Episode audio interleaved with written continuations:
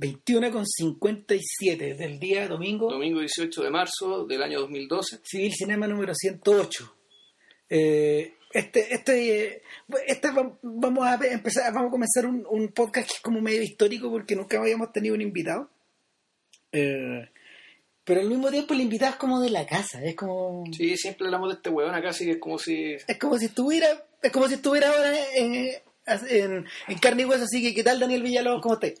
Bueno muchachos, ¿cómo están? Nada, pues... Eh, bien, bien, Daniel, qué bueno, ¿cómo estás tú? gracias por, por abrir tratándome de huevón. Eh, gracias por venir a todo esto. gracias, gracias. por venir a latear con nosotros. El, nada, el, la idea de este podcast, de hecho, nació del propio Villalobos, que nos mandó un mensaje y nos dijo un día que si íbamos a hablar del padrino, el feliz se sumaba.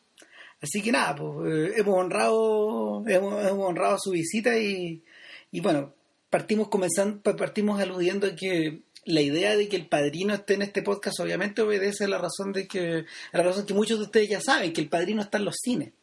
El padrino está en los cines porque se cumplen 40 años del estreno americano del, estreno estadounidense perdón de la, de la película. Ahora antes de antes de comenzar a hablar de la película eh, y a modo de prefacio me gustaría leer un párrafo que Quintín escribió hace un tiempo atrás sobre el padrino. Probablemente cuando salieron los Blu-ray o cuando salió la, la remasterización mm y abro comillas, dice, cito, lo que tiene que contar el padrino ya fue contado, lo que tiene que mostrar ya fue mostrado, lo que tiene para descubrir del mundo está completamente a la vista. Por eso es que nos gusta tanto y que los mafiosos verdaderos no pueden parar de verse reflejados en la película y hasta de aprender de ella. No se me ocurren películas más deprimentes con respecto al futuro del cine. Nada, siempre, siempre a la contraria, eh, Quintín. Pero, pero, pero ¿sabéis qué? El párrafo, el párrafo recorta, el párrafo es bien violento, como en general suele ser, suele ser cierta parte de la prosa de Quintino, más o menos casi todo. Eh, y, pero lo encuentro bien asertivo, y de hecho me gustaría partir con la, con la pregunta de rigor, en realidad, como para todos, y, es que, eh, bueno, sabemos que es muy posible que el padrino este año, en la encuesta de Sight and Sound, reemplace por primera vez muchos años a Citizen Kane. Claro. Está esta posibilidad, porque esta, es una encuesta que se hace cada 10 años, eh, entrevistando a los críticos más importantes del mundo. Es como el censo, ¿cachai? Claro. cada 10 años, el año dos, el 2, digamos. Claro, alguna vez fue, ponte tú, eh, eh, la quimera del oro, estuvo. Ya. Fue una, de las, fue una de las principales. Alguna vez creo que fue Amanecer pero en algún momento, eh, esto fue creo que a mediados de los 80, tal vez un poquito en la encuesta anterior, se, se, metió Ciudadano Kane para no salir más.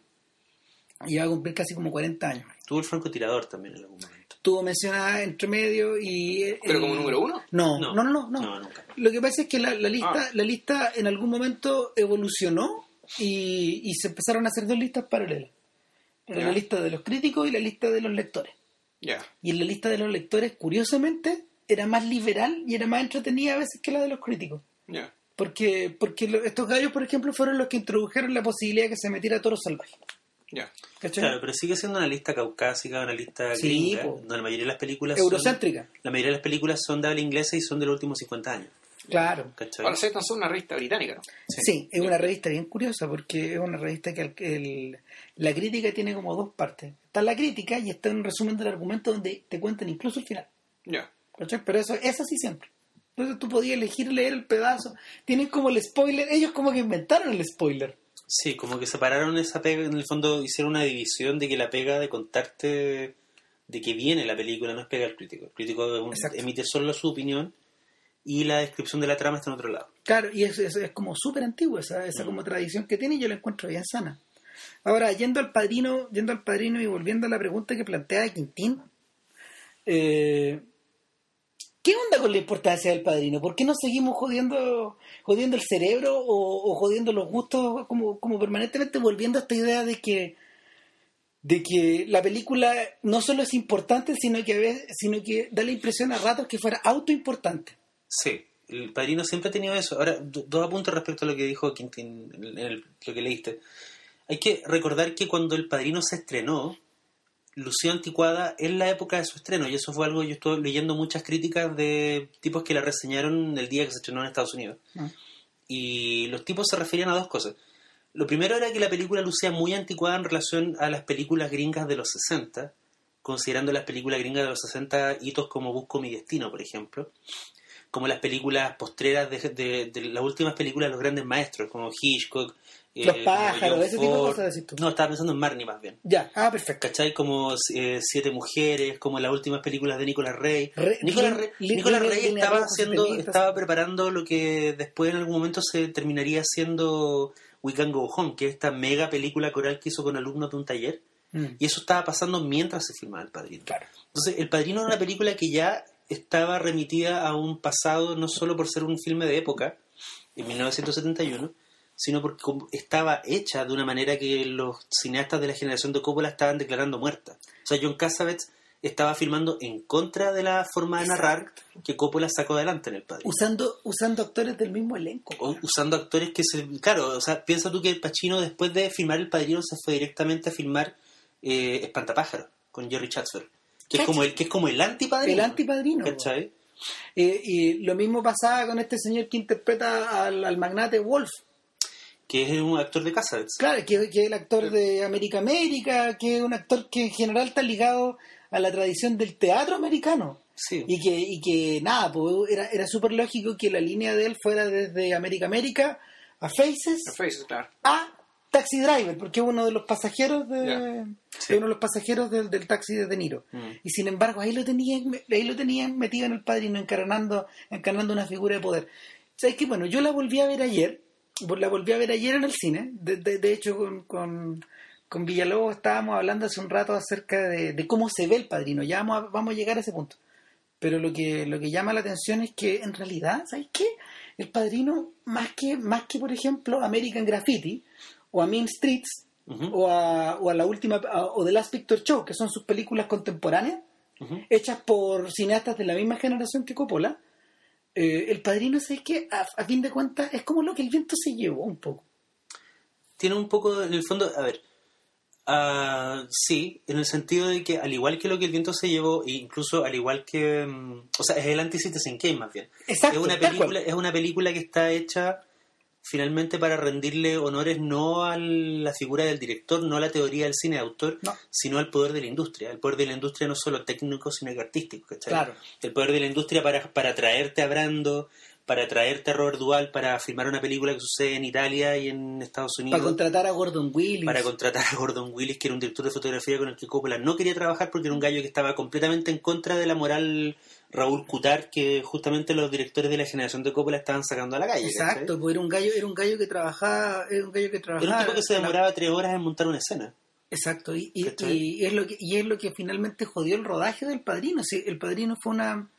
El padrino debe haber sido uno de los momentos. hay una, unos momentos más amargos de la vida de Coppola. Coppola es un gallo muy extraño porque eh, sus grandes películas, todas están filmadas en momentos de profunda crisis, personal y personal financiera y hasta familiar.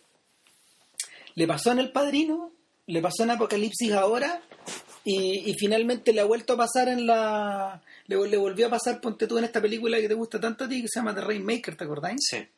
Que son, son momentos definitorios de la vida de este weón donde, donde, donde el gallo estaba dudando de todo lo que él había hecho. Y dudando de que si esto le iba a quedar bien o le iba a quedar mal en el comentario, yo no, no he escuchado mucho del comentario audio del Padrino, pero ya estaba escuchando un poco del cacho, de, un cacho del comentario audio del Padrino 2. Y el gallo dice que la única razón por la que hizo el Padrino 2, el Padrino parte 2, que le llaman, eh, es que le ofrecieron, le pusieron muchas lucas delante de la mesa, mm. pero él dijo yo la voy a hacer de una forma en que en realidad no me joda la vida. Pero es curioso porque él siempre ha dicho eso del Padrino. ¿Mm? Del Padrino 1, que le hizo por plata, del Padrino 2, que le hizo por plata, y del Padrino 3, que también le hizo por plata. Como que da la impresión de que estas películas que son tal vez las películas por las, que todo el mundo va a recordar a Coppola, son como las primeras películas que uno se le vienen a la cabeza cuando piensa en, el director. las tres han sido productos por encargo y cosas que él no quería hacer. Y en los tres casos el gallo ha tenido problemas específicos desde el origen del proyecto. ¿Cachai? En el caso del Padrino, el tipo no quería hacer una película de gángster. En el caso del Padrino 2, el gallo consideraba que no había una secuela. Y en el caso del Padrino 3, el gallo literalmente sentía que él ya había dicho todo lo que tenía que decir y que ya no, tenía sentido volver a al mundo del Padrino con una tercera parte. ¿cachai? fue patético, fue un director por contrato ahí. en las tres ocasiones. Fue como Michael Curtis, así a lo que has hablado. Es bien, es bien extraño. Ahora. O eh, bueno, puede ser lo que pasó con el, con el chiste del, del gorila albino tanganica, pues bueno. este que el cazador que va, se lo agarra el gorila y se lo agarra, bueno, ¿cachai? Después vuelve con una azúcar a dar chazo al gorila, el gorila lo sorprende, puta, y se la agarra de nuevo, po. después el weón va con un tanque, ¿cachai? Le tira el bombazo al tanque, ¿cachai? Puta, el, el, el, gorila sale volando lejos, ¿cachai? El weón filma a este gorila, se acerca al gorila, el gorila se levanta y se la agarra de nuevo. y antes Pace le dice, a vos te gusta el pico, po, bueno. Entonces yo creo que, yo creo que con Coppola ya parece que pasa. Vos no venías a casar. Ah, vos no venías a casar, hay, hay otras razones. hay otras razones, digamos, aparte las declaradas. Me, me, da la impresión, o sea, ya tres veces, mm. la primera vez puede ser casualidad, la segunda coincidencia, la tercera costumbre. Sí. ¿Cachai? Eh, puta. A ver, otra, otra, otra cosa, hay que meter una cuña a propósito del chiste del gorila. No, eh, me pasó algo con el padrino me pasó que viendo la película en cine, tuve la, la experiencia sensorial, te di cuenta que es muy potente y que en realidad es reemplazable con relación a verla en una pantalla más pequeña. Sí, totalmente, estamos muy de acuerdo. Pero tal y que además que es la oscura. Sí, tal, vez, tal vez como yo la vi, la, vi por fin en cine a los 38 años, me pasa una cosa que a esta edad uno ya es capaz de separar eh, el placer que te produce un objeto artístico con la ideología que te está presentando. Sí, totalmente. Que es algo más difícil de separar y que tal vez es más, más fácil, por ejemplo, en productos como El Soldado Ryan, por ejemplo. Mm. Claro. O en productos como Rambo, ya por ponerlo en términos burdos. Lo que me pasa en El Padrino es que me di cuenta que hay una serie de lugares comunes que se han instalado respecto a la película, algunos de los cuales fueron inventados por la película, entre ellos el hecho de que lo que tú estás viendo en el fondo es una panda de asesinos, ladrones y torturadores que se ven a sí mismos y se presentan a sí mismos como figuras trágicas. Mi teoría es que el padrino es una falsa tragedia, que, porque la, si tú piensas que la tragedia es algo que es inevitable, el padrino está definido por una serie de cosas que de los cuales la película inteligentemente se preocupa de escamotearte, como el hecho de que eh, el personaje de Michael Corleone siempre podría haber dado un paso atrás. Siempre. No es Edipo, no es, un, no, es una, no es un personaje movido por su voluntad y que el tipo se embarcara en una especie de ruta sin, eh, sin desvío, sino que es un personaje que de hecho cuando parte la saga, en, en, la primera película, el tipo ya había tomado un desvío respecto a la voluntad familiar, el gallo se había enrolado en el ejército, se había emparejado con una chica que no era italiana, y el gallo estaba teniendo otra vida. De hecho, ahora que uno ve la película después de tantos años, te das cuenta que el tipo fue probablemente al matrimonio de Connie Corleone, de su hermana, principio de la, película, a decirle a su papá, oye, me voy a casar con una chica que, que no es de la comunidad. Que tal vez no te va a gustar y me voy a meter en otro negocio y te vengo a decir que no quiero saber nada más de la familia, ¿cachai? Claro, lo que hace Lo que hace bien trágico en un sentido el, el, todo lo que pasa después, ¿cachai? El, el, una de las cosas más interesantes de la forma en que estos gallos plantearon la, la, estructura de la película sobre la base de estas celebraciones finalmente mm. que van apareciendo y que y que ha sido una estructura que, que por ejemplo copió el francotirador para poder contar para poder contar su historia de la misma forma eh, es que te, te, presentan desde el punto de vista de la ironía eh, y, del distanciamiento de todas estas tragedias, ¿cachai? El, el gancho esencial ahí, eh, o el gancho de guion es que hay una tradición en Sicilia de que en el día de la boda de tu, de tu hijo o de tu hija, tú tienes que escuchar a todos los tipos que te van a pedir cosas. No puedes negar ninguna, no puedes negar ninguna audiencia. Entonces, ahí aquí caben todos, pues desde el pastelero hasta Luca Brasi. ¿Cachai? Y y el, en, ese momento, eh, cuando llega cuando llega Michael a la... Mm, cuando llega Michael atrasado, atrasado porque estaban a punto de tomarse la foto, y dicen, no, no, no, sin Michael no. ¿Cachai? Eh, cuando llegan y están como comiéndose una lasaña estos eh, y, y ella, ella empieza a observar a los comensales y dice, pero bueno, a ver, todos estos tipos son muy étnicos, todos estos tipos tienen unas una reglas que donde, donde se entienden entre ellos. Y donde las mujeres no tienen cabida. Exactamente, como que ella empieza a hacer unas observaciones y, y, y, Pachino todo el rato le está contestando desde la ironía, desde la ironía, desde la ironía, y le va contando como copucha, historia, y todas son divertidas. Con alusiones medio extrañas, como cuando le cuenta la forma en que Johnny Fontana recuperó su contrato. Por ejemplo. Claro. Claro, y esas son, bueno, y... y de hecho, disculpa, el, el, tema de tomar la foto, el registro de la imagen como una especie de mapa de la familia es muy interesante porque Coppola cerró ese círculo en el Padrino 3, donde en el Padrino 1 eh, llaman a dicen sí Michael no, y Michael toma a Kay, que es Diane Keaton, y la incluye en la foto. Como la... la, Vente para acá, claro. Vente para acá. En el Padrino 3 Michael hace lo mismo, pero lo hace con Andy García, que es el hijo bastardo de James Caan. O sea, es una, viola- es una violación aún más profunda al código de la familia, porque ya el, no hijo, es, el hijo de no es hecho, una, no es una novia no italiana, ¿cachai? No. Es un bastardo. el hijo que nace ese mismo día en la boda, porque es concebido ese día. Claro, es el hijo de la... Ahora, ojo, si es por- bueno, en realidad lo que pasa, lo que, lo que le va pasando, las tensiones que va recibiendo Michael a lo largo de la, de la saga, en realidad lo que le indica es precisamente que los códigos de no italiano, pues, todos valen callampa, sea, que, Sí, la, po. que la supuesta que la supuesta predictibilidad que te puede dar el hecho de pertenecer a una mafia con, con códigos distintos, pero supuestamente ferros, petros, digamos, donde hay lealtad y todo ese tipo de cosas, en realidad vale mierda, ¿cachai? Porque lo que enfrenta Michael a la larga, puta, son traiciones de gente cada vez más cercana. Por tanto, eh, Mm. uno podría decir que la, entre comillas, tragedia, o, o sea, sí, eso podría ser una tragedia, digamos, es esa. Michael no es, tragi- no es un personaje trágico porque Michael desde el principio, muy desde el principio, realmente gusta de la idea del poder. Sí. Y se deja, se deja, se deja llevar muy tranquilamente con algo que realmente siente como muy propio. Y, eh, y la, entre comillas, tragedia podría consistir en el hecho de tener que llenar los, pantal los zapatos de su padre eh, y apropiarse de un, de un cargo. O sea, ¿Qué quiero decir con esto? El padrino no alude a una persona, el padrino es un No. cargo, es un puesto, digamos, Eh, es un, de, es un de hecho, de hecho perdón, perdón, el, el, el- la alusión a eso es tan importante que los títulos del Padrino 2, el Padrino Parte 2, están impresos al lado de la silla del Don. Sí, es, un- y es una silla que está con, con el con, con el con el relleno medio hundido, señalándote que esta silla ha sido ocupada por muchas generaciones. Que es un cargo que no solo pertenece a Brando finalmente, Mm. sino que a todos los que siguen en la línea para atrás. Y lo, que- claro, porque él, él fundó, él fundó, digamos, dentro de su familia el cargo de don. Entonces, el, lo que uno, lo, lo que se ve, digamos, en, en el sentido del padrino uno, es, bueno, ¿qué es lo que tiene que hacer Michael para ocupar ese puesto? Mm. Ahora, no es, una, no es necesariamente una lucha consigo mismo, sino más bien es una lucha con, pucha, ¿cómo decirlo? Con aquello que eh, se podría entender por respetabilidad del mundo de los de afuera. O sea, en el caso de, de- de la perspectiva de Kay, básicamente. O sea, la gran escena uno puede- es cuando él le miente a Kay en su cara y le dice, ya, yo no, yo no hice lo que tú me dices que hice. Mm. ¿Está? Y entonces dice, bueno, es tu esposa, la mujer con que vaya a pasar toda tu vida, y sin embargo, bueno, tienes que elegir entre decir la verdad Y mente. o quedarte sin y, o, o- o- o estar a la altura de tu puesto como don. digamos. Y él opta por una cosa. Pero de ahí, eh, más allá de que sea, no sé, o sea, esta comunidad, eh, no sé si se ve a sí misma como personajes trágicos, yo creo que en realidad están demasiado enajenados para eso. Yo creo que sabéis quién lo ve como personajes trágicos nosotros.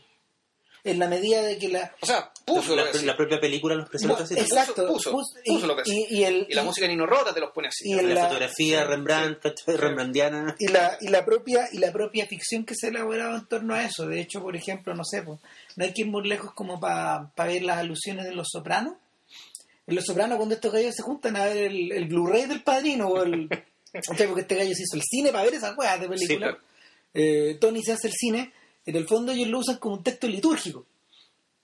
Ese Claro. es uno de los usos que el Y padrino se tiene. saben todas las líneas. Exacto. Claro. pero es, es como una liturgia pero, que tú vayas a pero considerando que el mundo del padrino, eh, Tony Soprano vendría a ser como una especie de mano derecha de Tesio, por ejemplo, así como dentro de la escala jerárquica, ¿no? Claro, claro, o y de, ellos o lo de- saben. o de Clemencia, digamos, Pero es el lugar donde es, es Sí. como looking up, es como O sea, mirar hacia en- arriba. En fondo es como buenos muchachos, en el fondo. O sea, buenos muchachos, así yo, la, yo la- cuando la, la dieron en la tele, ¿no? en Canal 7, en la tele abierta, ¿cachai? Y estaba viendo y sí, pues, había, Mm. acababa de ver el padrino y me da cuenta de que esta película fue un poco para situarte. Sí. En el fondo, puta. Claro. Hablemos de aquellos que el padrino son eran De caras, de hecho, hay un momento en Buenos Muchachos donde tú te asomas al mundo del padrino, o sea, el mundo de los que serían el equivalente del padrino en Buenos Muchachos, que es cuando han que es por un segundo, que es cuando Joe Pesci entra al salón y está vacío y el buen dice, oh no, Claro. y le ponen un tiro en la cabeza. Exacto, Y esa, Y esa tiene la muerte, iluminación del padrino. y esa muerte es una muerte de tipo, tipo copuliana, ¿cachai? Claro, una muerte que surge de la nada, pero que una vez que el gallo muere, todos los amigos entienden por qué murió. Claro. Claro. ¿Cachai? Es, es lo que los tipos denominan un hit.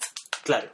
¿Cachai? Eh, Es una muerte por contrato. El, el ¿cómo se llama? La, la eh, eh, Co- Scorsese lo explicaba súper bien cuando a él le preguntaron por qué él hizo Buenos Muchachos, eh, porque él dijo, bueno, la Warner me lo propuso. Entonces, ¿por qué? Porque la Warner durante toda, durante toda su tradición, Ah, qué interesante. Él no está asociado con Pileggi en aquel entonces. O sea, no es que Eh, fuera una idea de suya con Pileggi, el autor del libro, hacer la película. no, No. No, ah, no, no, la ya. asociación con Pileggi Eso viene vino después. ya. No, de hecho, de hecho yo me sé una triga súper idiota porque me gustan mucho las películas de Machaca. Y es que Pileggi, el libro de Pileggi estaba siendo producido testeado para ser producido por James Cameron para que lo dirigiera John McTiernan, que estaba muy, estaba muy hot porque él había hecho Duro Matar y A la Casa del Octubre Rojo. Claro. Y como que a alguien le pareció, alguien que estaba fumando raspado muralla, le pareció que McTiernan podía ser un buen director para el proyecto de Pilegui. Claro. Porque el texto de Pilegui, además hay que decir que eh, ahí yo leí varios capítulos Es en como un internet. reportaje, es como un reportaje, entonces suena más como a la clase de Es como película. morra. como que- Sí, Claro, el- Ya. el- suena más como a la clase de texto que le podría interesar a Tony Scott que a Scorsese. Ponte tú, lo que sí parece novela es Casino. Casino está escrito de otra forma. Ya. Pues casi no tiene voces, ¿cachai? De hecho, Casino es un proyecto que es más antiguo de Pilegui. Casino Bueno, es un proyecto donde el weón dijo, aquí voy a contar una historia épica de otra forma porque, porque cono- él, él conoció a los personajes reales a lo largo de mucho tiempo. Claro. Bueno, ojo, bueno, muchacho también tiene voces. Bueno, tiene una. No, pero Claro, lo que pasa es que en el libro son registros de... De, ah, de, De transcripción. de- Pega, claro, es, claro. es de ese otro tipo. Bueno, Yo- ah, entonces, perdón, entonces el- el- para terminar con lo de la Warner, el gallo dijo, sí, es que lo que pasa con la Warner es que la Warner siempre ha hecho sus mafiosos callejeros. Desde la época de Public Enemy, Ya. todas las, todos los- todas las películas de mafia de la Warner son, son películas de hueones vulgares, hueón, eh, con, con la pistola en la mano, hueones que te matan. Vulgares, mandriles básicos, digamos. Exacto. Ya. ¿Quién hizo, ¿Quién hizo El Padrino? Paramount, que es un estudio que durante esa misma época... Teléfono blanco. Exacto, pues. Claro. Eh, eh, Era el estudio del teléfono blanco, era el estudio de la gente vestida de frac, era el estudio, era el estudio donde tú bailabas en los musicales, era el estudio, De Bobsy Berkeley. el estudio de Buzz Berkeley donde tú hacías unas comedias que eran un poco más picantosas, tenían mejor música que la de la MGM, pero definitivamente no eran familiares, eran películas donde tú ibas con tu mina, Ya. ¿cachai? Ibas de a dos. Claro. Entonces, y, eran películas como elegantitas. Entonces, justamente eso es lo que transmite el padrino. Esta sensación de que tú estás viendo. De hecho, mucha gente cuando va a ver el padrino ahora es como si estuviera yendo a ver la ópera. No sé, no, no sé si me explico bien. Claro. De hecho, los gringos a eso le llaman high enter- entertainment y es un concepto que los Weinstein llevaron como su apogeo con las películas Miramax. Claro, es como. Son películas que tienen la apariencia de gran arte. Claro. Claro, el, ar- el artista. Claro. ¿Cachai? Es como esa sensación. Entonces, que no, te, que no extrañe, que no Bueno, extrañe. eso era en su época, porque ahora la gente que fue al Claro. padrino la fue como si fuera a al link de su casa, digamos, ¿cachai? Con la razón de- la Claro, gente. y con el popcorn y todo lo demás. No, no eso, sino que además el, el tema era como una especie de relajo, porque como todos, todos vieron la película ahí, ¿cachai? No hay ningún spoiler, puedes reírte, puedes... O sea, o sea, es curioso que el, el padrino, amigo, ¿cachai? el Padrino se estrenara en cine en el mismo mes que, se- que vino Roger Waters. Es súper importante. Las dos, las dos guas están conectadas. Súper súper buena, Ya, buena idea y tú vayas a ver una, una... No te vayas a sorprender. No, po. porque es una pieza de arte que ya está congelada y en el fondo lo que la gente alaba, en lo- los que fueron a The Wall, incluso los fans más recalcitrantes, es curioso porque lo que ellos van a alabar es la perfección de la réplica. Oh, loco, Claro, sale súper parecido. Es igual. Es como, igual. es como, ya, pero es como lo opuesto a, la- lo que se supone que es la experiencia de Claro. un Ahora, show en vivo. ¿cachai? finalmente, finalmente el valor es otro. El valor que te transmite esa cuestión es otra. O sea, el Marcelo Contreras en su crítica de la tercera al show de Roger Waters, por ejemplo, él, decía que en esencia, él, él lo veía desde el lado malo, digamos, pero también uno lo puede interpretar de otra forma. Lo que pasa es que finalmente lo que, de lo que hablaba Contreras, que él decía, se lo puede aplicar al padrino, decía, The Wall, Roger Waters y toda esta concepción de, de espectáculo está ejecutado y está mm, propuesto de una manera extraordinaria, probablemente es lo más increíble que se ha visto en Chile en la materia, sin embargo, una obra del siglo XX. Claro. Y de siglo XX así profundo. ¿cachai? Pero es Que la propia idea del rock de arena también es del siglo XX. es del siglo XX, transmite sensaciones del siglo XX, tiene límites del siglo XX. Tal como dice Quintín al principio, como decía Quintín, lo que mencionamos al principio, no te, no te enseña nada acerca del futuro, solo te enseña acerca del pasado. Es, decir, el anti-Citizen Kane. pues. Mm. Que cuando, cuando, cuando Wells lo estrena, en un momento en que de hecho los padrinos circulaban por la calle, los, los mafiosos circulaban por la calle, y estaban validados y salían en los diarios, y las fotos, las fotos sangrientas de Willy se veían por todas partes. Y lo que, lo que fue, fue, fue la- que eso murió con John Gotti. John Gotti fue Claro. como el último mafioso que fue de alguna forma figura pública, fue como el Claro. equivalente al cabro carrera, ¿cachai? Claro. Y ya el one ya era demasiado lumpen para los ¿Y de diarios. qué época Exacto. estamos hablando? De... 80. De los 80. Ah, los 80 fue claro. el último ya. Mediado, claro, mediado. Claro, y, y era un weón que en el fondo heredó una, heredó una suerte de tradición y sin embargo la trachó de una manera asquerosa, po, al punto que nin- el- al punto que ninguno de los mafiosos de los sopranos eh, eh, eh, como que su modelo es John Gotti, pero ellos saben que es un ídolo caído. Claro. Y- Ahora, hay una cosa que me gustaría eh, recordar respecto al tema de, la, de, lo que, de lo trágico en la saga. Eh, Juan Pablo mencionaba el momento histórico en que Michael, en que Carl K. Adams le pide que le diga la verdad, claro. por una vez. Y Michael le dice, ya, ok, te voy a decir por una vez. y le miente. Y le miente, cara. Hay un momento que es una especie de reflejo de, esa- de ese momento en El Padrino 2 cuando eh, Clemenza, que es muy joven, abre el vidrio y le, y le pasa un, una- una- un saco de tela con unas pistolas a Vito Corleone le dice, guárdame esto y te lo pido. Oye, ¿tú hablas Sí. italiano? Sí. Y la mujer de Vito Corleone, que es un personaje muy, muy extraño en la saga, porque es como que existe por la no existencia, como que lo queda mirando. Y Vito le dice, ¿cree que tu, que tu esposo es un loco? Y ese es el rollo, ¿cachai? Que Vito Corleone, el Vito Corleone, eh, tanto el de De Niro como el de Brando, jamás habría dejado que las cosas en su vida familiar llegaran a un extremo donde su mujer tuviera que acorralarlo con una pregunta de sí o no. Lo que me lleva al, al- a una cosa, una sensación muy rara. A mí me pasó que cuando vi El Padrino 2, Padrino 3, perdón, yo no la veía hace como 15 años, la- la- me la repetí hace una semana. Eh, y yo tenía la sensación de que en esa película había una escena que en realidad no estaba ahí, que es una escena donde Michael se para frente a un cuadro de su papá y le dice, cuando te ven a ti, ven lo que quieren ser, cuando me ven a mí, ven lo que son. Y de repente me cayó la teja Nixon, de que es esa escena era de Nixon. Pero es muy y me, cayó la, y me cayó la teja de por qué Nixon siempre me pareció una película más de Coppola que de Stone. ¿Cachai? Y yo creo que la, si hay una tragedia en El Padrino, una tragedia que se entiende cuando se ha- una vez que se estrenaron las tres películas, y en el fondo es la tragedia de que el hijo tiene un alcance, tiene una un genio estratégico y un alcance político que el padre nunca va a poder alcanzar, pero el hijo nunca va a poder conseguir lo que hacía el padre, que era que la gente hiciera las cosas no por de- no por temor, sino, por, devoción. Sino por amor. La diferencia entre, entre, entre miedo y devoción en toda la saga es clave, ¿cachai? Ahora, ya en la segunda, yo vi, yo vi El Padrino 2 ayer, anteayer en Cuevana, y efectivamente, donde lo que te das cuenta es que al menos ese, ese, ese dueto, que yo creo que está considerado como un dueto, o sea, esta tercera parte salió como de la nada, ya, ya es otra Sí, motivación. otra cosa. Este dueto, claramente, es la historia del fracaso de Michael. Es un fracaso, es la historia del fracaso. Y la historia del fracaso de Michael, eh, en términos de. O sea, mira, se puede atribuir ese fracaso a un defecto personal, y eso se puede discutir, o ya se puede atribuir también a básicamente a circunstancias sociales, ¿cachai? sociales y eh, respecto al poder de la mujer en una época y en otra. Mm. Pero el tema es que Michael Corleone, Corleone no, era, no fue capaz de mantener a su familia unida como si, No, como si pudo su padre. Entonces, y por eso es que además te ponen las historias en paralelo, digamos, ¿cachai? Primero, El- primero para contarte, la- para, para contarte la historia del viejo, digamos, pero también segundo puta, para contrastarlo. ¿cachai? Segundo para decirte, este hombre que tiene que llenar este puesto, que tiene que hacerse convertirse en padrino, hace todo lo que puede hacer para convertirse en padrino. Hace todo lo que debe hacer. hace lo que debe hacer, muchas, muchas de esas cosas realmente les, agra- les agradan, otras no tanto, eh, pero eh, comparando queda corto. Mm. Queda corto. Y respecto al genio estratégico que puede haber tenido respecto a su padre, no lo sabemos, porque su padre tuvo que partir de muy abajo. Nunca, nunca se nunca se puede sabido, nunca se pudo saber Pero, qué pero hubiera su padre el contaba con la, con la enorme ventaja de no, de no, de no tener nada hacia atrás. Claro, Claro, de, que claro. nadie, de que nadie esperara nada de él. Su Claro. padre era primera generación, ¿cachai? No había pasado, digamos. El- la única cuenta que él arregla con respecto del pasado Don es cuando Tomasino. se va a echar a Don Chicho, allá al, al- a Don Chicho. Ah, sí. Claro. Pues Tomasino Tomasino es el amigo. el que le ayuda y que queda iniciado El, porque le el el tito, palazo. el Tito Fuyu. Claro. Claro. Entonces, entonces no, pues esa es, la, esa es la única cuenta que le arregla respecto al pasado. ¿Sabéis qué? Eh, y a propósito de eso, no sé, me gustaría dejar como planteado una pregunta al aire y es que, a ver, el, el padrino, el padrino tiene esa estructura que es como de misa, como que lo, lo podéis leer así. Es una película, es una película que tiene hartas lecturas y la- sobre la cual podéis echarle un montón de cosas encima. Eh, es una película, por un lado, tal como Daniel dice, eh, que es- súper cuadrada dentro de la tradición hollywoodense y la podí, la podía encapsular dentro de esta clase como de películas de cualité, por ejemplo. Por otro lado, el, El Padrino es una película acerca de cómo Hollywood solucionó el problema de hacer superproducciones. Esa es otra cosa.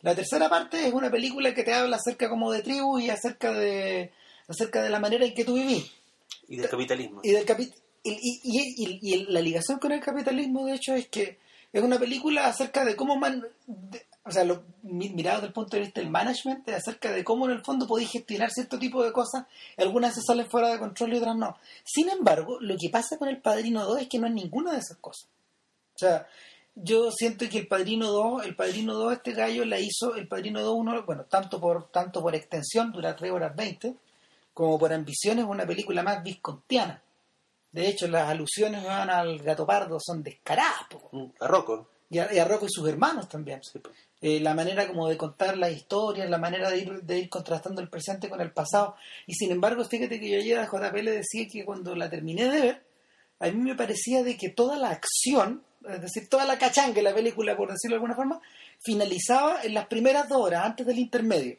Sí. Es decir, esa es una película de dos horas que está cerrada, tal como podría haber estado cerrada el padrino. Y, y se cierra cuando Vito Corleone asesina a la mano negra, Claro, a Fanucci. la mano ñura. Claro. a Fanucci, el hombre, el hombre de blanco que era la mano negra. Y, y se cierra con esta gran escena que es maestra, es maravillosa, que en el fondo, no sé, buena parte del cine de Chimino sale de esa escena, entero. Y, el, y sin embargo, la segunda parte, esa hora 20 que queda, yo le decía, esto es como un final al estilo del Retorno del Rey. Es como toda, toda esta parte es como un epílogo. Es como un, yo le, o sea, estoy exagerando, pero, No, decía, claro, pero- es un estilo, es un epílogo como de hora 20 Pero lo que, pasa que, fondo, lo que pasa es que ese epílogo te tiene que preparar para la weá que es realmente el corazón de la saga, que es la, muerte, la muerte de Fredo. Exacto. Y, y en el fondo yo le decía a Bueno, Vilche pero también se produce el quiere familiar. que, que lo más fascinante yo, de yo, esa pero yo película que el quiere familiar con la, con la mina a esa altura es, es muchísimo menos relevante Es que, menos. que la muerte del hermano. es que estaba ahí, ya estaba quebrado. Eh, Sí. O sea, más que relevante, no volvemos al tema. Eh, tiene que ver, eh, eh, es, ese es su fracaso. Mm. O sea, e- ese es el fracaso, digamos, y eso es lo que eso es lo que distingue, digamos, eh, lo distingue respecto a su padre. Y lo otro que también lo distingue re- respecto a su padre, y ustedes lo, lo mencionan bien, esto de que el tipo lograba las cosas que quería básicamente por la fuerza. Michael en realidad es un personaje medio psicopático. O sea, no es- casualidad que todo lo resuelve en el fondo matando a todos sus enemigos. Y, la- y las películas, digamos. Son- es eso, digamos, que Sí. puta, ¿cómo O sea, el-? Lo- lo- fíjate que lo más fascinante de ese, de ese, de ese epílogo es que finalmente es pura vacuidad. Sí, cuando, uno, cuando uno cuenta... Y con- Michael dice como cinco líneas en esa última hora, y hora y Exacto, como que es pura vacuidad, como que, a ver, estoy siendo exagerado, pero no pasa nada. No. ¿A qué voy? Es que en el fondo las cosas que ya tenían que resolverse estaban todas las líneas tiradas de antes. Lo que las cosas que uno termina como por asumir o como por o como por sacar conclusiones ya estaban formuladas en todas las en las tres horas del- las tres horas de la primera película y en, la hora- en las dos horas siguientes, ¿cachai? Mm. En todo el episodio de Cuba también y todas estas cosas que son como Ahora hay una, hay una lectura muy bonita que la hizo Valimir Valik en un especial del Enfoque, el 89 a propósito de Tucker. Y que fue- esto fue justo un año y medio antes del estreno del Padrino 3, cuando todavía no se- ni siquiera se anunciaba la filmación. Y Valik hizo una, digo fra- la- esa clase de frases que en el fondo te sugieren tantas cosas que no, no necesitan como desarrollarse más. Que el tipo dice, el bote donde Fredo va rezando mientras Rocco le apunta a la cabeza se convierte en la barca donde, donde Martin Chin va buscando por el delta al, al padre en Apocalipsis ahora, ¿cachai? es una súper buena idea. Y la, claro, la idea de Bali que- es que en el fondo el Padrino 1, el Padrino 2 y el Padrino 3, o sea, y, y Apocalipsis ahora son la verdadera trilogía Ujú. y que en el fondo está el, el nacimiento, el, el, el brando, digamos, el brando del estilo clásico, reaparece enloquecido y rapado y, y envuelto en sombras al final de la, Claro, de la trilogía. finalmente, claro, es como el es como el eco del padre. Es como el eco del padre y el, per- y el eco del personaje de. Mike. eh, claro, el eco del personaje de Michael es Martin Chin, finalmente. Eh, ayer viendo El Padrino eh, y estábamos con una amiga, la Daniela Mesina. Saludos para doña Daniela. eh, que, que- que me dijo que la- le hicieron name checking. Pero es que ella hizo una pregunta re interesante. Mientras estábamos mirando me dice, ¿en qué momento, en qué momento Michael se da vuelta? Pues ella dice se da vuelta entre comillas, ¿cachai? ¿En qué momento este gallo empieza a develar este lado, este lado oscuro, este momento donde él deja de ser un marín? ¿En qué lado muestra que tiene pasta de don? Y fíjate que le empezamos a poner atención, Mm. ¿cachai? Y hay, hay, hay, hay- hay- por lo menos a, a nosotros nos llamó la atención dos momentos. Uno es cuando se acerca a su padre en el, en el hospital y le dice, estoy contigo, yo estoy aquí ya, llegué. O sea, de, de verdad, y ahora yo volví. No volví el día del, del, del matrimonio de Connie, ahora volví, ahora estoy contigo. Esa es una, que, que en el fondo está como más ligada a la parte emocional. Sin embargo, hay otro, hay otra, mm, hay otra, hay otro momento que es la cagada, man, que, que es cuando por primera vez Michael, por casualidad, queda sentado en la silla del viejo, Sí, está con la cara hinchada, está hablando como está de negro. está de negro, está, está, está de negro porque venía del hospital. Está en el centro del plano, Sony está acá, Sí. Tom Hagen está atrás como un consigliere y Sí. acá están Clemenza y Tesio. Y Y el fondo todos lo están escuchando a él. ¿Y, empieza, ¿Y de qué empieza a hablar? Él empieza a hablar de cómo vamos a matar a solos. Hmm. Y empieza a razonar como el Tony, como el, como el Michael del futuro. Y, y ¿cuál de esos dos momentos, el emotivo o, el, o, el, o, el- este momento como filú, este momento como sin sentimiento, eh, es, el, es el momento en que se da vuelta? Yo diría que es una combinación de los dos. O sea, eh, creo que hay un momento anterior donde él empieza a meter ya la cuchara. que empieza a hacer preguntas. Que, que, más- que tengo la cuando está como- antes que le pegara, antes cuando está, como está como quedando la escoba. Y tengo la impresión de que sí, que él, eh, en algún momento, yo de la película, eh, que tenía la sensación de que él, eh, más que asumir eh, su posición de don, al menos se asume interesado en los negocios de la familia Claro. primera vez. Y, y- pero el problema es que, claro, y- pero el tema es que se sube al barco tan rápido y, y- y transita por el periplo de una forma tan fluida ¿cachai?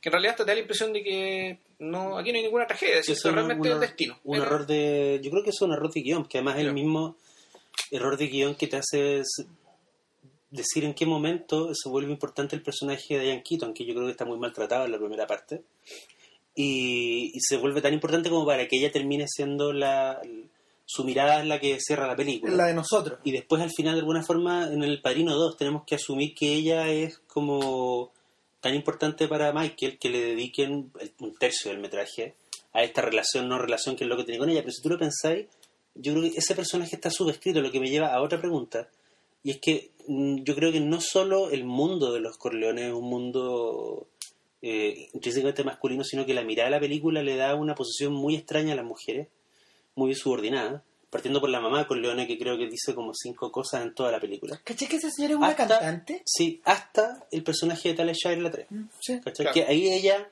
asume un rol que Michael ya no es capaz de asumir. ¿cachai? O sea, Finalmente ya se convierte en el don. Ella se convierte en el claro, Porque ella ordena la muerte de ella ordena la muerte del Igualash, por ejemplo, Claro. al final. se le manda la cuestión del chocolate y todo. A ver, en la primera película, el- yo, yo no sé si el personaje de, que ella esté subescrito, o sea, está, está- puede que esté subescrito, eh, pero ¿qué quieres que te diga? Me es absolutamente coherente la poca importancia y la insignificancia del personaje, digamos, que está ahí, para el universo del fondo del que están hablando. O sea, el hecho que en realidad Mm. ni siquiera importe. Así como la mamá tampoco importaba. O sea, no, no es que más allá que aparezca poco o hable poco, no era un, no era un personaje al cual, del cual se hablara. Salvo para decir, bueno, maquilla bien a mi hijo para que su madre no sufra. ¿Cachai? Muy punto. No, pues la señora es la señora la señora que pone la nota de alegría y mete al viejito cochinito a cantar la canción. pues. Sí, no, ahí- Como- yo encuentro que- para mí es un como- problema. pero Como que no, no existen. O sea, el, Sí. El, Pero, eso, pero también es entendible que eso sea la visión de los personajes, pero yo me pregunto qué significa que esa sea la visión del director. no, eh, eh, y narrativamente Mira. la- no sean relevantes. Eh, eh, eh, el, el dato, el dato es relevante porque, porque contrasta, por ejemplo, eso con las dos películas de Pile y Scorsese. ¿Cachai? Donde el personaje femenino, el, el, el- Los buenos son igual de machistas y cerdos. sí, pero el personaje femenino es la, es la bisagra que equilibra todo el buque. Sí, claro, que son películas que transcurren en los 70 y 80, digamos. O sea, y, y eso puedo- yo puedo decir que aquí tal vez hay un tema de por qué Kate pesa tan poco en los años 40 siendo la misma persona, ¿cachai? Mm. Que ya, puta, 10, 15 años después, ¿cachai? Que tú decís, ya hay cosas que las mujeres no están dispuestas a aguantar. Y una mujer occidental, digamos, una, una mujer, digamos, estadounidense promedio menos, ¿cachai? Entonces, pero claro, el hecho de haberse metido ahí eh, y, y dentro de ese mundo, digamos, ¿cachai? Y no es que sea la visión del director, sino que este, es- este es el mundo que yo estoy retratando. Mm. Punto. digamos, y para que sea coherente la historia y para que. eh, y, bueno, para parte para no complicarla y parte para, en el fondo, no agregar más elementos que lo realmente relevante para lo que quiero contar de momen- ah, por ahora. En la primera película me, me- a mí me funciona. Digamos, de, digamos de partida que, que ellos nunca lucen enamorados de ninguna de las, de las tres películas. No, ninguna. Nunca, ninguna. nunca se, yo nunca me creí que él, que él la quisiera, por O ejemplo. sea, de hecho, lo interesante, lo interesante cuando uno piensa en las bambalinas es que en los tres momentos en que se filmaron Los Padrinos, Pacino tuvo una relación personal con Diane Keaton. Fueron pareja. En- durante los tres rodajes. Ya. ¿Cachai? La weá es siniestra. Eh, Durante los tres rodajes los dos fueron pareja y ellos adoptaron esa, esa mecánica. Pero la, lo adoptaron casi por contraposición a lo que ocurre en el plano. El momento, o sea, la historia de amor de la película va en la historia de amor con, con, con Apolonia. Sí. Ese es el flechazo. Apolonia es la chiquilla, para los que están medio perdidos, a lo mejor es, Es la es chica chiquilla, italiana. es la chiquilla italiana del interludio, del interludio italiano del padrino. Mm. Entonces, ese es el flechazo, ese, ese es el momento donde, ese es el momento donde, donde Pacino se olvida un poco de quién es él. De hecho, es bastante extraño. ¿Sabía que, se- sabía que se parece? O sea, o sea, que más que se olvide quién es él, yo creo que él. Sí, pero lo, lo- lo que ocurre ahí es que el tipo actúa, actúa como si nunca fuera a volver. Eh, Es Claro. como si ya hubiera decidido. a- ahora sí decidí cuál es mi vida, y mi vida es acá. es que yo diría que es más perverso. ¿Sabía que se parece? Se parece a esos interludios pastoriles de las novelas, de las novelas del siglo del español.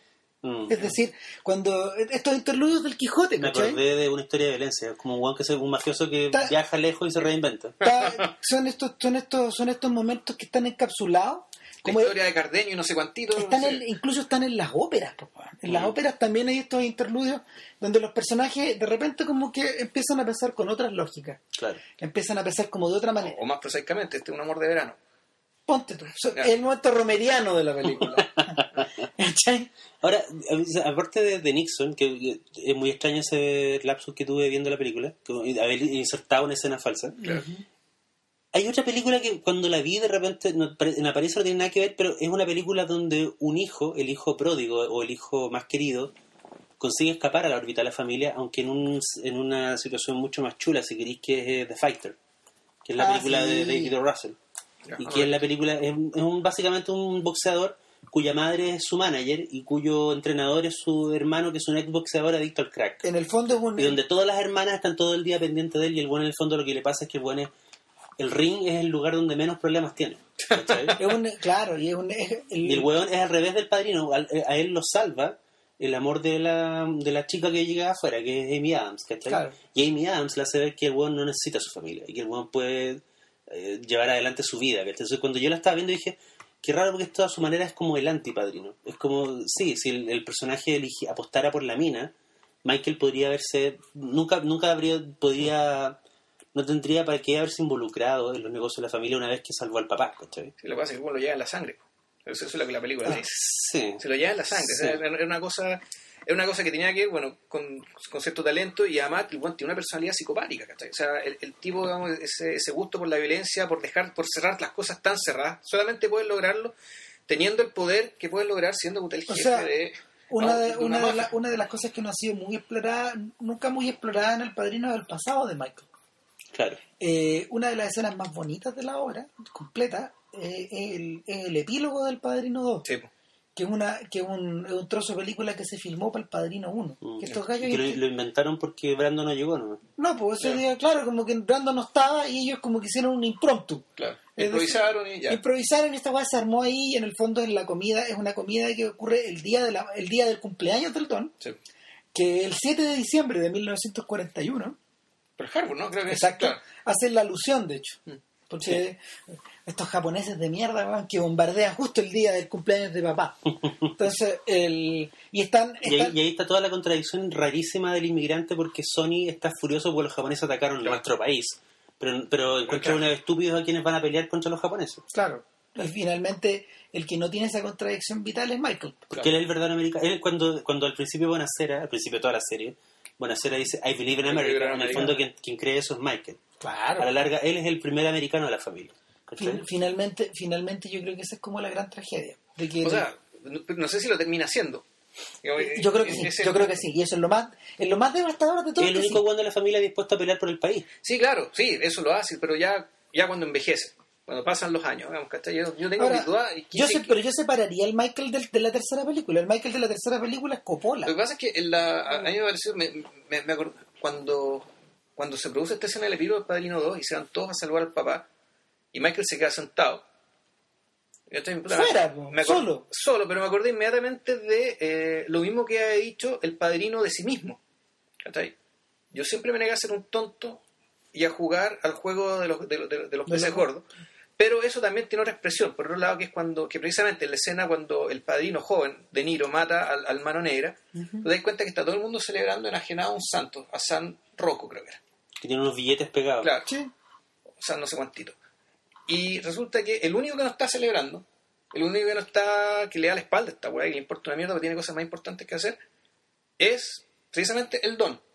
Entonces ahí tú te das cuenta que puta, el- hay una cuestión genética también. De, de hecho, en ese momento incluso suena la, suena suena el himno de, de iglesia y luego suena del, el, el himno de Star Spangled. Banner. Claro, y, y este sujeto, digamos, el, el- el- el que hace el padrino, digamos, el, el personaje de De Niro, eh, está fuera, se excluye voluntariamente de una persona que, que está no está en esto, no y da participa ese en esto. mini golpe de Estado. Mm, Claro, da este mini golpe de estado, pero lo que, a, a lo que voy es que el- para poder, aparentemente para poder liderar, digamos, que necesita tomarse una distancia realmente muy grande. Muy grande. Sí, Muy grande. La soledad del poder que le llaman. Claro, y, y Michael la tenía respecto de su propia familia.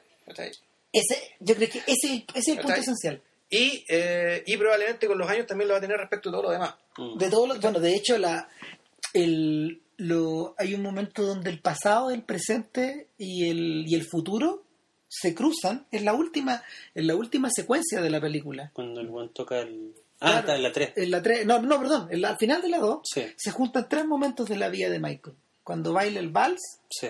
cuando, cuando está, cuando está solo en el, en su habitación de, en esta, en esta habitación en Lake Tahoe, en la, en la, en la oscuridad total, Mm. en el momento cumbre de la obra de, de Gordon Willis, y en, en esta silla donde él está sentado más viejo ya, Claro. Canoso, canoso, tiene el pelo canoso.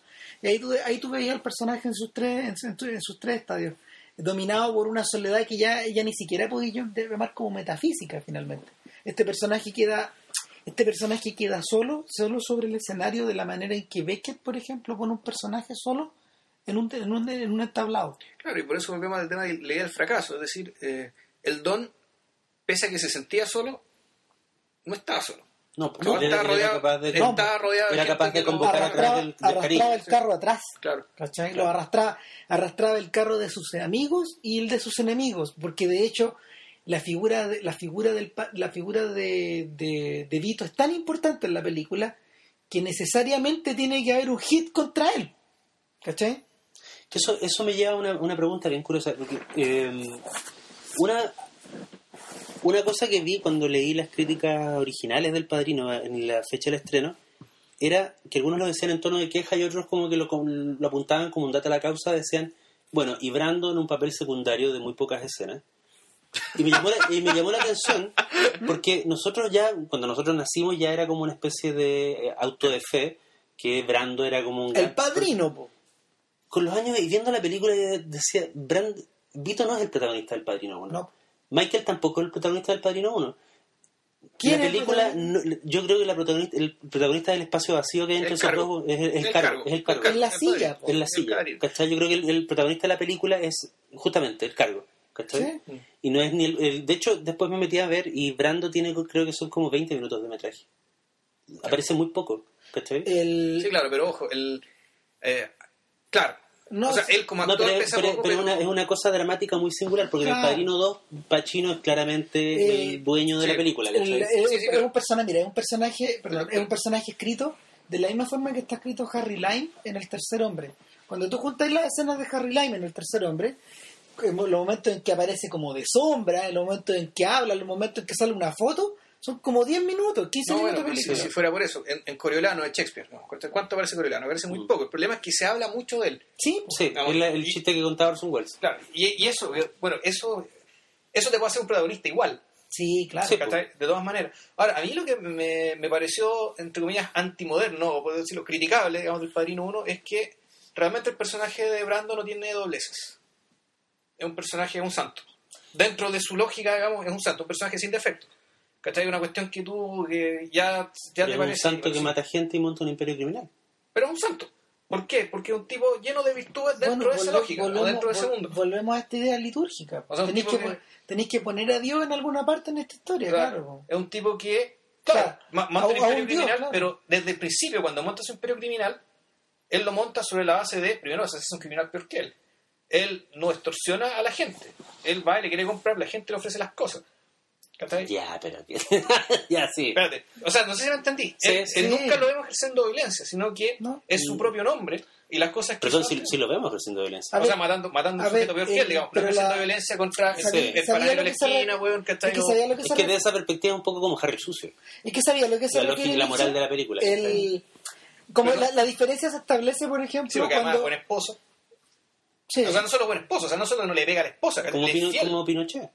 No lo sabemos. No, según tenía una mina, tuvo una mina de Bueno, tú sabes que Pinochet era un gran fan del Padrino y hay una leyenda de que cuando fue el, re- el estreno del Padrino en Chile... Que el 72 no se dio acá después porque de está en la, manga, sí, claro. porque está en la- enero del 74. eh, fue con bombo y platillo y fue a la Junta. Fue la junta del padrino. Esa, es la, ¿sabes qué? Esa historia me la han contado varias personas, pero yo ¿Sabes? nunca, la, nunca he encontrado como la... El que la podría corroborar el bien dato. es Pablo Marín, que, que Es estaba estudiando todo, porque él, él hizo una tesis sobre el cine, sobre el cine en los años de dictadura y, y, y- y inmediatamente, es decir, el cine en la UP y en la dictadura. Como la, no sé, las costumbres de las, las costumbres de los espectadores, No las me cuesta, películas que no me cuesta nada imaginarme a la Dina así llorando con esta película. Pero, pero Ah, es que mira, la, el- Pinochet, por ejemplo, son le, filmes de tribu, claro. le encantaba la figura histórica de Cincinnati, que es más Sí. o menos la que está basada en el personaje gladiador. Ujú. O sea, este tipo que va a pelea, hace la pega, después se retira a su campo, digamos, ¿cachai? Y cuando queda la cagada, chuta, lo llaman, ¿cachai? El fondo, los tipos que ejercieron el poder de forma viciosa, digamos, puta, admira a la gente que ejerce el poder de forma virtuosa. Sí. ¿cachai? No le veo mucha más complicación que eso. Ahora la, la pregunta la pregunta que queda flotando de alguna forma es si El Padrino es una gran película. Sí, yo creo que sí. Sí, yo Mm. creo que lo es. que o Eh, si es más ante todo un espléndido entretenimiento, como dijo Rosenbaum. el, bueno, Rosenbaum un poco comparte, Rosenbaum un poco comparte la idea de Quintín e incluso Ujú. este gallo es más radical, o sea, él tiene una distancia, él tiene una distancia respecto de sus compañeros de generación, porque Ujú. Rosenbaum es un señor de 67 años más o menos, 67, 68, es un contemporáneo de Scorsese. Tiene la misma edad, Mm. igual que Roger Ebert. Oye, ¿cómo la nota? ¿La misma? Un poco más fría. No, Coppola es mayor. Coppola- Yo creo que yo creo que es muy relevante el dato de haber visto El Padrino por, por primera vez cuando eras adulto que verlo cuando todos los 15. Claro. O sea, yo cuando la vi cuando pendejo, para mí el momento culmine era la masacre del final. Sí, po. Que bueno, cuando Sí, pendejo, claro. lo único que quiere es que, llegar, que llegue la machaca, weón. A mí, a mí, Pero además está ahí completamente de, de parte de Michael. Sí, A mí eh, lo aún me- así el oro se filtra. O A mí sea, lo que me sí, impresionó no, cuando no, vi El Padrino, eh, claro, a mí lo que me impresionó cuando vi El Padrino la primera vez fue esta combinación como de escenas violentas con escenas felices, con escenas felices entre comillas, ¿cachai? Eh, esta, esta, esta sensación como de plenitud de la vida versus esta, esta especie como de, de arranques brutos de violencia que de, de alguna manera Michael los termina como caricaturizando un poco al final cuando Pacino hace el primer juja de su carrera Ah, verdad. po. porque el primer juja es ¡Juja! Es- Eso es como ¡Ah! Todos esos, todos gritos primales Sí. que le salen es cuando el weón se enoja con Kate, ponte tú, y le dice pero yo, quiero- yo, yo no me voy a separar de ti, no sé qué weón. Sí. No te vas a hallar a mi hijo. el ¿Acaso primer- no me conoces? O sea, que- es el primer momento en que el loco levanta la voz en toda la Sí. en todo el dueto de películas, ¿cachai? En todo el dueto de películas. Y, eh, pero esta, esta, esta, esta especie como de sensación donde no hay un punto medio, donde te vayas desde, donde te vayas desde la felicidad, felicidad absoluta hasta la paranoia, es una especie como de, de gran abanico que, que, que varía de un minuto a otro, ¿cachai? Y, y finalmente lo que pasa con eso es que, lo- que los han crecido un poco a la crecido un poco a la sombra de ese mito, por ejemplo como Tony Soprano, no me extraña que tengan esos mismos esos mismos giros de Ahora, yo creo que se podría categorizar incluso de una forma más precisamente. O sea, la película que hay, hay, la gente participa en sacramentos. Sí. O sea, les- matrimonio, nacimiento, bautizo, funerales. ¿Cachai? Mm. Hay muchos cabros chicos dando vueltas. Si Mucha tú no- comida. Tú no sabes, claro. Vino. O sea, también hay muchos cabros chicos dando vueltas. ¿Cachai? Eso quiere decir que los hueones ya. hay fuerza vital. O sea, los hueones, eh, hay mucha comida, como bien decís tú, hay mucho pero no- asesinato. Pero no hay goce. ¿Cachai? Yo creo que igual lo hay. Sí, igual lo No, hay. Lo que, a lo que voy es que lo- lo- los protagonistas, tú nunca sentís que estén gozando ni de la comida, ni del sexo, ni de la bebida, de la misma forma que gozan los secundarios, como, como, como Fredo. por. Exacto, exacto. Y yo creo que, y yo creo, y no hemos hablado nada de Fredo. ¿eh? Yo creo que Fredo en ese sentido, en- la, la figura de Fredo en ese sentido queda bien oscurecida y sin embargo te da la sensación de que es el personaje que en los intersticios donde no está, siempre le estuvo pasando mejor que los otros. Lo mandaban lejos para su propia protección, lo mandaban a atender los O sea, mandados para no- otros lados. No lo pasaba bien. O sea, lo que pasa, lo que pasa es que Fredo, Fredo era visto como un tarado en el contexto de la familia, pero uno podría pensar que él debe haber sido un gran, uno de estos grandes hueones como entertainers, un hueón que estaba feliz administrando un Claro. casino, que era, que era un gran anfitrión, que era un hueón muy amable, Claro. era un hueón que, te- que tenía- el único que tenía mina rica en, el, en la familia. Ojo, el único que se agarra mina Se agarraba porque mina rica. Ni Sony se agarra una mina rica. ¿Cachai? Sony se culeaba a unas gorditas A italianas lo, que, a lo- que a lo que pescaban en pillaba. el matrimonio. A lo que pillaba. lo que pillaba porque en el fondo estaba marcado porque su, tenía mucha pega, ¿cachai? Haciendo que su esposa no era nada fea, pero bueno. No, pero tenía, tenía demasiada pega, ¿no? O sea, pero era padre, bueno, era padre de familia. O sea, no, y era, era, y era requerido weón, todo De el hecho, rato. yo, no, yo no sé si van a compartir esta opinión, pero yo siento que los momentos de John Casale en El Padrino 2, eh, que en realidad además sale muy poco también, También, muy poco. dos o tres grandes escenas y, y chao. Eh, a mí me impresiona más que la actuación de Pacino, siendo que la actuación de Pacino yo creo que es una clase de un, de un tipo de contención que en esa época ya estaba como volviéndose poco popular. en su generación, la generación de Pacino, que la generación de, de Nicholson, de Hoffman, Sí, de De Niro, como que el despliegue y el juja y toda esa cosa era como la carta de, Claro, el, de presentación. Y la contención de Pacino en El Padrino 2 fue muy rara para el, contexto, pero aún así yo creo que lo que hace Casale con el personaje de Fredo es como muy... Es el único personaje que realmente que aparece que no solo es humano, sino que podría existir fuera de esta especie de, de mundo enrarecido donde están los hueones. Claro, de jaula dorada que, como de la que no sentís, podía como que sentís que si tú le quitaras el poder de la mafia a Michael Corleone, el weón no duraría tres días, ¿cachai? Pero Fredo todo el rato estuvo afuera. Sí, pues. Sí, estuvo afuera, pero eh, cargando con el hecho de que Ah, no era sí. respetado. ¿cachai? Cosa que dentro de los valores que él tenía, o sea, Fredo nunca lo pasó bien tampoco. Eso, eso yo creo que es lo más Mm. triste de todo. ¿cachai? Porque Fredo siempre supo que eh, él para poder pasarla bien tenía que irse muy lejos ¿cachai? y tratar de olvidar en su cabeza en la medida que pudiera Que él era un Corleone. que él era, Mm. o sea, que él era un Corleone, pero el más despreciado e inútil, digamos, ¿cachai? de los Corleones. Que era, De un- hecho, era muy- un no muy- considerado. De hecho, muy terrible y muy irónico que cuando por fin él habla con Michael y le explica por qué lo traicionó, el loco dice, weón, yo era tu niño de mano, ¿cachai? Fredo anda a buscar a un buen Claro. aeropuerto, Fredo para allá, Fredo para acá. ¿Te das la- cuenta, te das cuenta tú sí? Este weón no habría traicionado a Michael si Michael hubiera tenido con él los mínimos gestos de cariño que, pod- por ejemplo, hubiera tenido el Vi- Vito Corleone.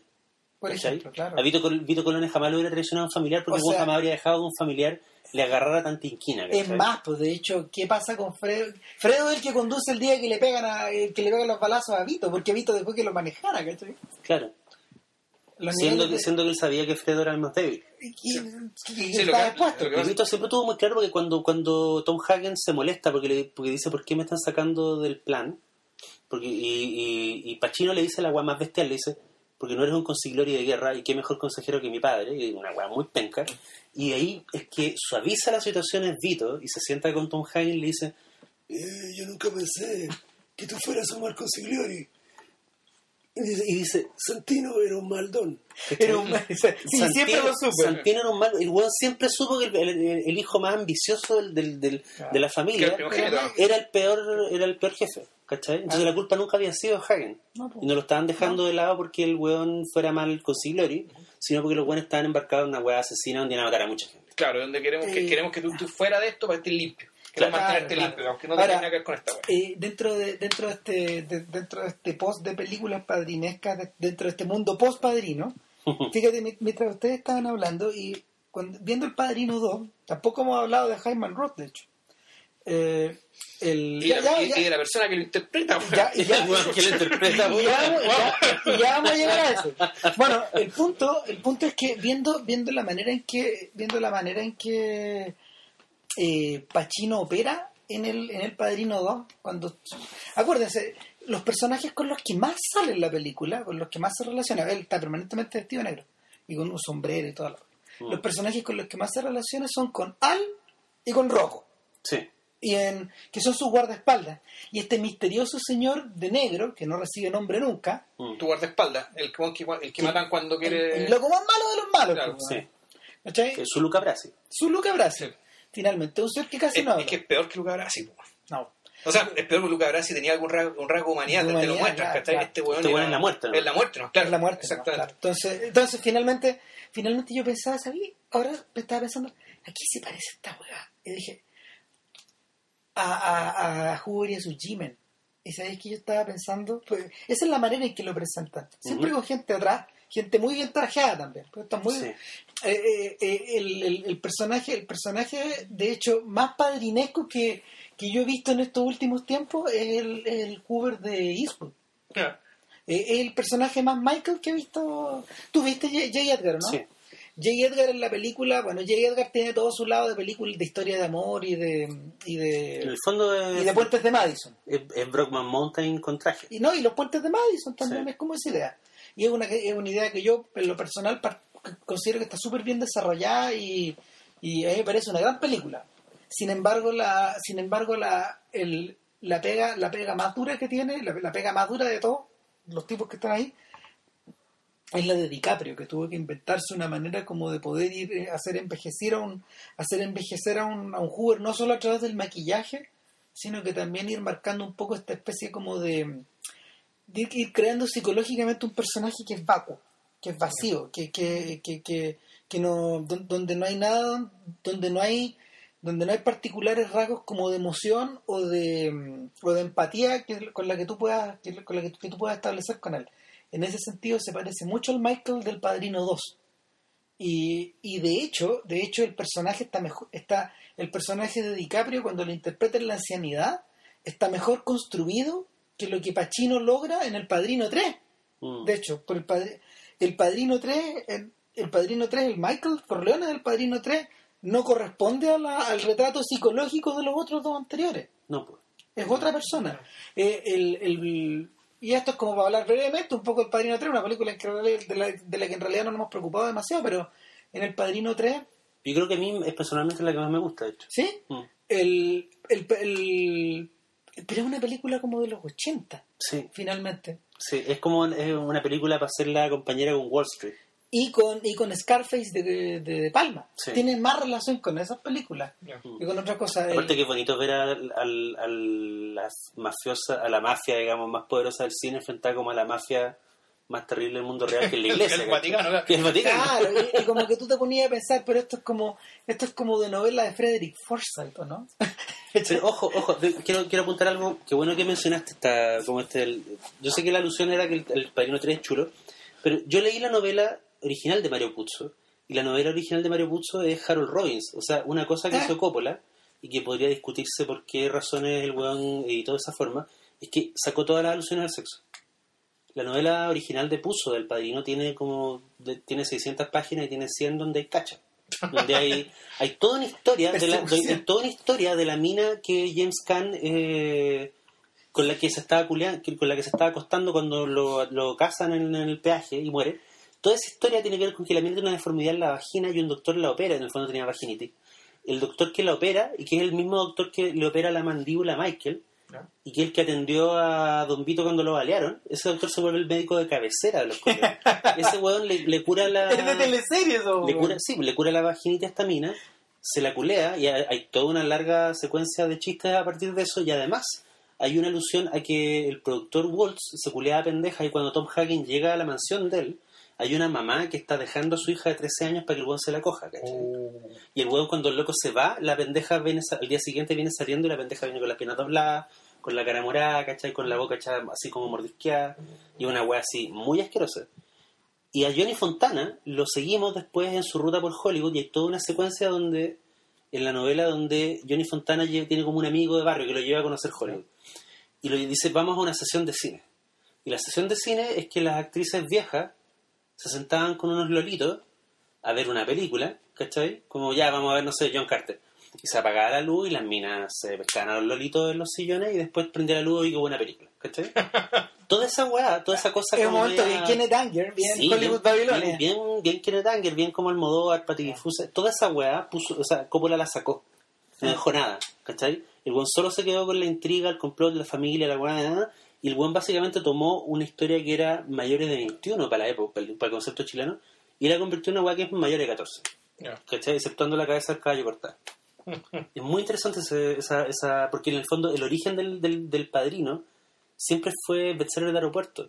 Entonces, siempre fue una weá de mierda, siempre fue una weá de cuneta, entonces es entendible desde ahí que Coppola no haya tenido tan pocas ganas de hacer la película, ¿cachai? Sí, claro. po. Lo curioso es que el gallo finalmente, cuando, eh, cuando ellos elaboraron el guion, el guion quedó convertido en una especie como de páginas de novela que estaban pegadas en unas páginas como más grandes, interpoladas por diálogo copoliano.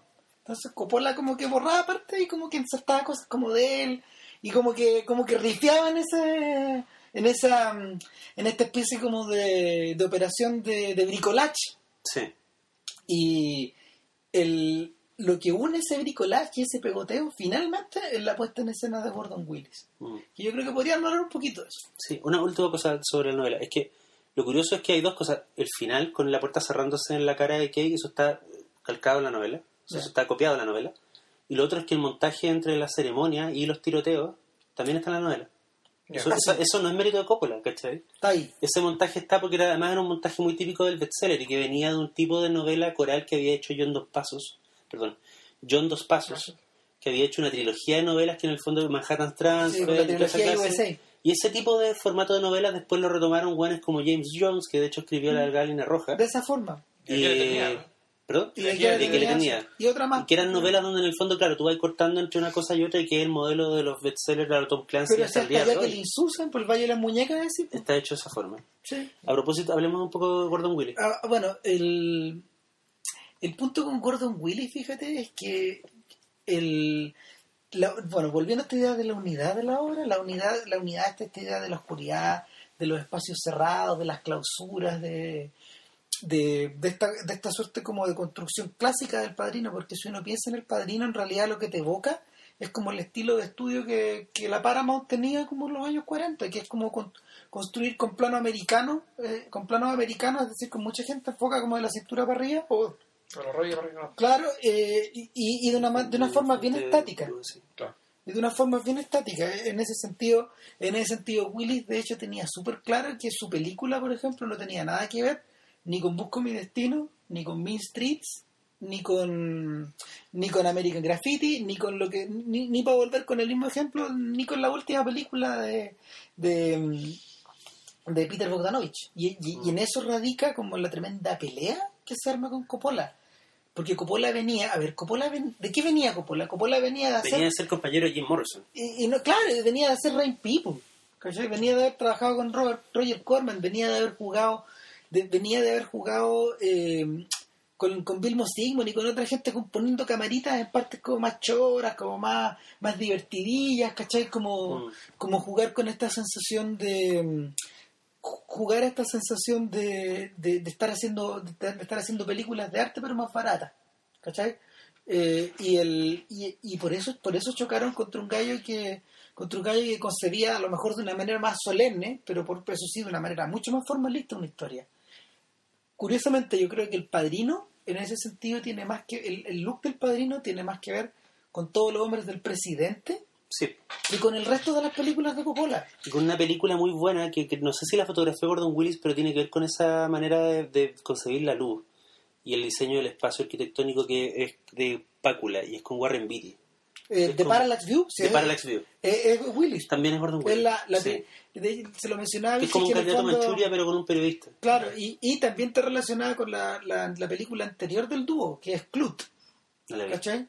El, el- los gringos hablan de la trilogía de la oscuridad, en el fondo, que es Clut, Ujú. Parallax View y todos los hombres del presidente, que están, en el fondo están unidas porque Pácula y Willis trabajaron en tándem de, lo- de la luz de la manera de la misma forma. Entonces, Como lo que ha hecho Spielberg con Kaminsky los últimos 20 Claro, años. claro, y y yo, yo creo que si me preguntáis, yo creo que de los años 70 es como la colaboración más impresionante entre director de foto y director. Es Entonces, interesante que menciones de Parallax View porque yo creo que hay una cosa en el padrino que, que a mí con los años me ha empezado a molestar y es esta cosa media que en el fondo yo le llamo pornográfica, ¿Mm? de presentar la violencia como un espectáculo que está tan bellamente fotografiado, editado y en el fondo filmado que te produce una sensación de voluptuosidad que te hace querer volver a verlo. ¿cachai? Claro. Entonces la violencia está eh, de alguna forma sacralizada.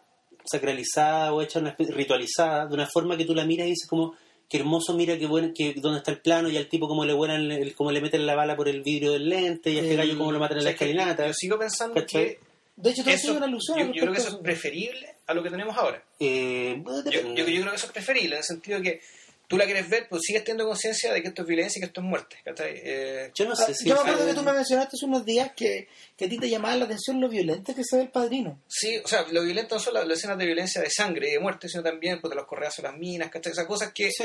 que el cine actual pues, está súper sanitizado. O sea, la manera, en que, la manera en que se refieren a los negros, la manera en que hablan de los judíos. Exacto, o sea, Sí. O sea, claro, pero eso, eso, eso corresponde, eso corresponde, bueno, a que... A un periodo histórico. Un periodo histórico, digamos, a- a- que no había... tra- ciertos traumas nos hacían, nos hacían evidentes, por tanto no se generaba, digamos, la... eh, o mejor dicho, no, no, no se inventaba la corrección política como antídoto para ta- ta- Claro. tales tales de problemas que, de los cuales estarán todos conscientes. Mi punto es que Pero la, a mi punto respecto a la violencia es que la película se sigue viendo violenta. Y se ve, y esa violencia eh, me parece más choqueante que, no sé, porque la gente muere sin que haya sangre, digamos, ¿cachai? En las El- películas actuales. ¿sabía o que, se- mira, ¿saben a qué se parece? Cuando, cuando- lo, lo- el otro día te lo mencionaba. sí, igual que más la- que mal en esa misma época se hizo la pandilla salvaje, se, hizo- se hizo. eh, esto se hizo después de la pandilla salvaje Bonnie de, de Bonnie and Clyde, ¿cachai? De fondo es, El- es- es Ahora, algo que pasaba. Pero ¿sabéis qué diferencia hay respecto de eso? Que, que es del año de perros de paja. Claro, en Bonnie and Clyde, en eh, tanto en Bonnie and Clyde como en La Pandilla Salvaje, la, mm, la violencia se significaba a través de un trabajo súper consciente de montaje. Es violencia de montaje, es decir, plano tras plano, tras plano, tras plano van cambiando los Como la, ángulos. como la muerte de Bonnie and Clyde. Claro, la violencia del padrino eh, se, se, se- se ejecuta de la misma, se ejecuta eh, vía Gordon Willis de la misma forma que los cuadros pictóricos del siglo XVII y XVI, a lo Caravaggio. Ya. O sea, cuando uno ve, cuando uno ve los cuadros de Caravaggio, por ejemplo, los descabezamientos, las acuchilladas que hay, el Son todos muy bonitos. Simón Chama, Simón Chama este británico, cuando él hablaba en un, en un especial de la BBC, eh, donde estos gallos hablaban efectivamente como de cuál es el poder del arte que tenía Caravaggio. Entonces el gallo decía, una de las cosas más salvajes de, de Caravaggio es que en el fondo eh, él, trasladó la él trasladó la violencia del mundo en el que él vivía, porque él, él- él- él era un gallo que estaba ligado al lumpen, eh, él, él trasladó la violencia del mundo donde él vivía a- al cómo se llama al lenguaje pictórico de los santos y de la y de las figuras históricas que la gente millonaria y que los curas le pedían para la iglesia y para sus casas Claro. ¿cachai? entonces él trasladó el lumpen a esos cuadros entonces lo- la- los baños de sangre que hay en algunos cuadros son salvajes y obviamente ocurren en el plano en vivo Sí, pues. el, hay uno hay uno hay, por Hay ejemplo una decapita- la decapitación de Juan el Bautista. claro, claro, que, que- Sí. que- y, y- y que lo más increíble es que él es el Caravaggio en la el cabeza de el Bautista. Claro, Claro. entonces el, cuando tú pensás en eso, tú decís, ah, ahí está la, ahí está, ahí hay una, ahí está la ligazón. De hecho, otro, otro, otro referente como otro referente artístico.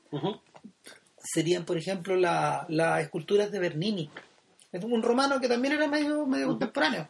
Y que, y que Bernini tiene poblado el Vaticano de... Como de- nos enteramos en Ángeles y Demonios. Claro, ¿verdad? Bernini, Bernini tiene poblado al Vaticano de estatuas que finalmente cuando te ponías a mirarlas, hay gallos que, hay, por ejemplo, hay una... Ahí está. Sí. Ah, no, es eh, Judith matándolo a Holofernes. Es increíble, sí, el baño de sangre ahí es padrinesco, es, es como a lo Bueno, mi- eh. Ramírez, mi punto respecto a la violencia es que yo siento que eh, mantengo mi punto respecto a que hay una cierta cuota de, pornografía, de, de espíritu pornográfico Sin duda. y creo que eso que no es casual que Coppola haya terminado filmando la conversación que de alguna forma es un filme que reflexiona sobre las consecuencias del registro de la violencia. Y lo interesante es que la, con- la conversación está puesta al medio. Sí, po. La conversación está puesta al medio de, de, de estas dos películas que parecen hablar todo el rato de, Mm. de, de- de esta relación como entre, entre el deseo de ver violencia y la repulsión que te produce. claro. ¿Cachai? Saben que yo creo que antes de que sigamos, antes, antes de que pasemos a otra cosa, deberíamos parar el podcast acá ¿Ya? para luego iniciar un segundo volumen. ¿Les parece así como un intermedio? Vale. Ya, ok. Ya.